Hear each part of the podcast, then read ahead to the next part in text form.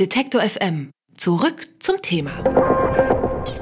Das Thema Vorratsdatenspeicherung steht seit Jahren in Politik und Gesellschaft auf der Agenda. Dürfen Daten überhaupt gespeichert werden und wenn ja, wie lange? Die Europäische Union fordert sechs Monate. Das geht aus einer EU-Richtlinie hervor. Wissenschaftler aus Deutschland haben sich nun für eine kürzere Dauer ausgesprochen. Die Telefon- und Internetverbindungsdaten sollten nur zwei bis drei Monate gespeichert werden. An der Studie mitgewirkt haben Sebastian Schweder vom Institut für Europäisches Medienrecht in Saarbrücken und Antonie Moser-Knierim von der Projektgruppe Verfassungsverträgliche Technikgestaltung an der Uni Kassel. Und mit Ihnen beiden kann ich darüber sprechen und über die Forderungen, die sich aus der Studie ergeben. Einen schönen guten Tag Ihnen beiden. Hallo. Hallo. Hallo. Frau Mosak-Nirim, Sie haben mit an der Studie gearbeitet. Was ist Ihr Ergebnis? Ein einziges Ergebnis einzeln so zusammenzufassen ist schwierig. Ich möchte vielleicht zu Beginn klarstellen, dass der Fokus eben nicht darauf liegt, jetzt zu fordern oder der Studie zu fordern, dass eine zwei- bis dreimonatige Speicherungsfrist eingeführt werden sollte, sondern der Fokus darauf lag, zu fragen, wie in der Situation nach dem Urteil des Bundesverfassungsgerichts aus dem Jahr 2010 denn nun eine verfassungskonform, eine möglichst grundrechtsschonende Vorratsdatenspeicherung umgesetzt werden könnte, da europarechtlich derzeit die Pflicht zur Einführung einer Vorratsdatenspeicherung besteht. Also es ging um die Frage, wie kann man sowohl der EU als auch die, dem Bundesverfassungsgericht gerecht werden.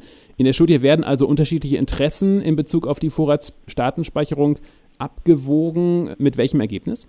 Also es ging zunächst darum, einfach auch die einzelnen Interessen zu konkretisieren. Man erlebt die Vorratsdatenspeicherung in der politischen Diskussion als Instrument, das im Widerstreit zwischen Freiheit und Sicherheit steht.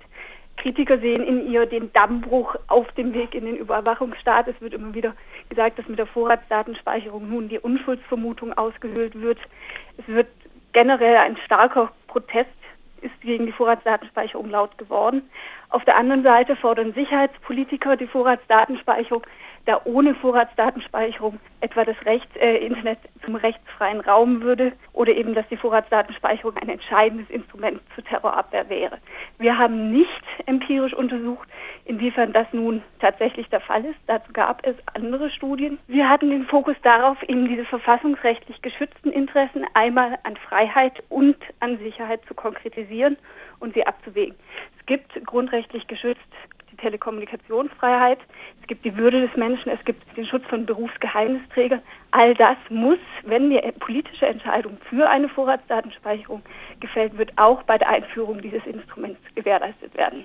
Also es ist eine Suche nach einem Kompromiss oder nach Kompromissen sozusagen, eine Mediation, würden vielleicht auch andere sagen. Gäbe es denn Möglichkeiten, das Ganze miteinander zu verbinden oder ist das, steht das alles völlig schwierig gegenüber? Es Möglichkeiten, in jedem Fall, das ist das, was wir, was im Grunde auch die Ergebnisse sind. Wir haben Kompromissmöglichkeiten gefunden, die sich aber natürlich schwierig gestalten. Es bleibt bei einer Vorratsdatenspeicherung dabei, dass eben von sämtlichen Bürgern für einen bestimmten Zeitraum auf Vorrat Kommunikationsdaten über also das wer, wie, wann, wo, mit wem telefoniert oder auch seine E-Mails abruft, gespeichert werden. Das ist ein massiver Eingriff in die Grundrechte und in die Freiheiten des Einzelnen und es führt dazu, dass infrastrukturell quasi eine Überwachung eingeführt wird. Dennoch kann man das verfassungskonform einführen. Man muss aber zum Beispiel sicherstellen, dass nicht gleichzeitig auch andere so infrastrukturelle Überwachungsmaßnahmen eingeführt werden. Ich möchte nochmal auf den Zeitraum zu sprechen kommen, Herr Schweder. Die gespeicherten Daten geben Hinweise auf Vorlieben, Gewohnheiten, Kontakte und Beziehungen. Und Sie kommen zu dem Ergebnis, dass es auch ausreichen würde, die Daten nur etwa zwei oder drei Monate zu speichern, statt sechs oder mehr. Was macht das für einen großen Unterschied? Ähm wir müssen äh, beobachten, was äh, praktisch aus diesen Daten gelesen werden kann. Sie haben es ja selber gesagt, also es kommt darauf an, da sprechen wir uns eben auch dafür aus, äh, das Ganze nach der Sensitivität der Daten zu differenzieren. Wir haben auf der einen Seite Daten wie äh, Mobilfunkstandortdaten, die im Rahmen der Vorratsdatenspeicherung eben auch aufbewahrt werden sollen und die ein sehr genaues Bild liefern über äh, Bewegungen von Einzelpersonen, die also im Zweifel auch ein lückenloses Bewegungsprofil ermöglichen. Auf der anderen Seite haben wir Daten wie die IP-Adresse Da hat das Bundesverfassungsgericht für Deutschland auch bereits gesagt, das sind nicht ganz so schützenswerte Daten. Das sehen wir in der Studie noch ein bisschen anders, aber generell denke ich, kann man da schon Abstufungen machen und entsprechend sollte sich das dann auch in der Speicherfrist niederschlagen. Was man auf jeden Fall sagen kann, ist, dass es einige Datenkategorien äh, gibt. Je länger man sie speichert, umso aussagekräftiger über die Person werden, die sie betreffen. Und kann man davon ausgehen, dass Ermittler mit Daten, die länger her sind, weniger anfangen können? Das kann man so sagen. Das haben auch Studien belegt, dass die Daten, die in den ersten zwei, drei Monaten eben äh, erhoben worden sind, sehr viel nutzbringender sind für die Ermittlungsbehörden. Alle Daten, die über einen längeren Zeitraum gespeichert waren, bringen nur in weniger Fällen dann auch tatsächlich äh, was für die Ermittlungsbehörden. Die Studie nimmt an, dass die Vorratsdatenspeicherung weiterhin verpflichtend für die EU-Staaten bleibt, eben wegen dieser Richtlinie. Das klingt ja schon fast vorsichtig formuliert. Könnte sich daran in Zukunft noch etwas ändern? Wir haben aktuell zwei äh, Vorabentscheidungsverfahren, die vor dem Europäischen Gerichtshof liegen. Der Europäische Gerichtshof hat äh, zu beiden Verfahren am 9. Juli eine mündliche Anhörung durchgeführt und die Fragen, ich war dort vor Ort und habe mir das angesehen und war, um es mal so zu sagen, überrascht, wie tief die Richter dort eingestiegen waren in die Fragen äh, der Vorratsdatenspeicherung und auch in die Grundrechtsfragen. Denn die Grundrechtecharta ist ja eine Sache, die erst nach der Verabschiedung der Richtlinie in Kraft getreten ist und der Europäische Gerichtshof wird jetzt erstmalig die Gelegenheit erhalten, über die betroffenen Grundrechte auf Privatleben und Datenschutz hier Recht zu sprechen, diese auszulegen. Und da kann sich durchaus im Urteil dann einiges ergeben, was die Vorratsdatenspeicherung, so wie sie jetzt jedenfalls geregelt ist, nochmal äh, komplett umkrempeln könnte. Deutschland sträubt sich also gerichtlich gegen die EU-Richtlinie, soweit es möglich ist. Wurde sie denn in den anderen Ländern einfach so hingenommen?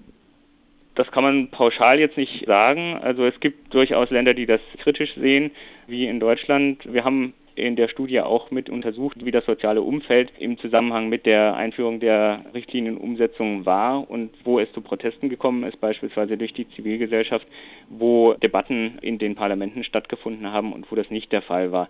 Man kann jetzt, denke ich, generell nicht sagen, dass es in allen Ländern zu ähnlichen Problemen gekommen ist bei der Umsetzung, aber es gibt doch einige Länder wie äh, beispielsweise in Belgien oder in Österreich, wo es sehr lange gedauert hat, auch bis die Umsetzung geglückt ist und teilweise dann zwischendurch auch wieder aufgehoben worden ist. In Tschechien haben wir Urteile des äh, Verfassungsgerichts, wo die Umsetzung letztlich dann als verfassungswidrig deklariert worden ist.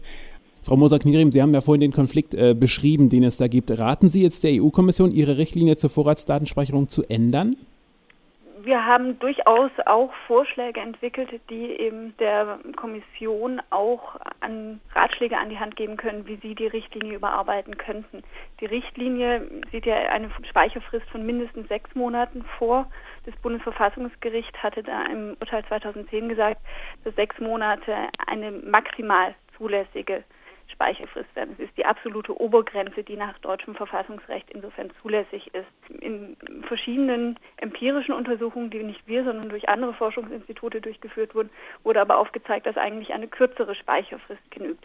Wenn man nun eine möglichst grundrechtsschonende Vorratsdatenspeicherung einführen wollte, sollte man im Grunde die Speicherfrist reduzieren zwischen verschiedenen Datenkategorien, wie Herr Schweder das auch beschrieben hatte, differenzieren. Und insofern wäre auch an dem Punkt es geboten, im Grunde eine Überarbeitung der Richtlinie vorzunehmen, um hier eine größere Flexibilität zuzulassen. Letzte Frage an Sie beide. Was ist denn die erste Stellschraube? Ha, das ist eine schwierige Frage. Ähm, eine erste Stellschraube, glaube ich, gibt es in der Form nicht. Es gibt zwei Punkte, an denen es anzudocken gilt. Es ist einmal die Speicherung an sich, insofern Umfang der Speicherung, Frist Bedingungen der Speicherung und die zweite Stellschraube ist dann die Datenverwendung. Wer darf auf die Daten zugreifen, unter welchen Bedingungen, wie dürfen sie verwendet werden, ähm, etc. Das sind letztlich die zwei entscheidenden Stellschrauben, wie man beeinflussen kann, inwiefern die Vorratsdatenspeicherung wie stark sie in die Freiheitsrechte des Einzelnen eingreift und inwiefern sie einen Beitrag zur Sicherheit leisten kann. Die grundlegend allererste Stellschraube, die davor natürlich zu entscheiden ist, ist die Frage, ob man eine Vorratsdatenspeicherung einführt, sich politisch dafür oder dagegen entscheidet. Das ist aber nicht die Frage, die wir behandelt haben, sondern unser Fokus lag eben auf dieser Frage, wie kann, wenn es die politische Entscheidung für eine Vorratsdatenspeicherung gibt, möglichst in einen verfassungsverträglichen Ausgleich das Interesse an Freiheit und Sicherheit gebracht werden. Und da gibt es, glaube ich, nicht die eine Stellschraube, äh, wie Frau Moser-Knierim eben schon gesagt hat. Also wir haben eine ganze Reihe von Kriterien untersucht, von den Datenkategorien über die Speicherfrist, über die äh, Adressaten, der Ort, äh, an dem die Daten gespeichert werden, Datensicherheit, Kostenerstattung, Datenübermittlungsfragen, richterliche Genehmigungen. Genau, der Schutz von Geheimnisträgern beispielsweise, Transparenzvorschriften, wann wird der Betroffene benachrichtigt und so weiter und so fort. Also da sind sehr viele Kriterien, die eine Rolle spielen und die alle natürlich äh, auf einen möglichst grundrechtsschonenden Ausgleich äh, hinwirken können. Und ich glaube, das eine Mittel, das man da einsetzen kann, das, das gibt es nicht. Also das, die wirken alle mit zusammen. Dann haben Sie herzlichen Dank für das Gespräch. Das waren Sebastian Schweder vom Institut für Europäisches Medienrecht in Saarbrücken und Antonie Moser-Knierim von der Projektgruppe Verfassungsverträgliche Technikgestaltung an der Uni Kassel. Sie haben beide an einer Studie über die Vorratsdatenspeicherung mitgewirkt. Dankeschön für das Gespräch. Danke. Ich danke Ihnen. Alle Beiträge, Reportagen und Interviews können Sie jederzeit nachhören im Netz auf detektor.fm.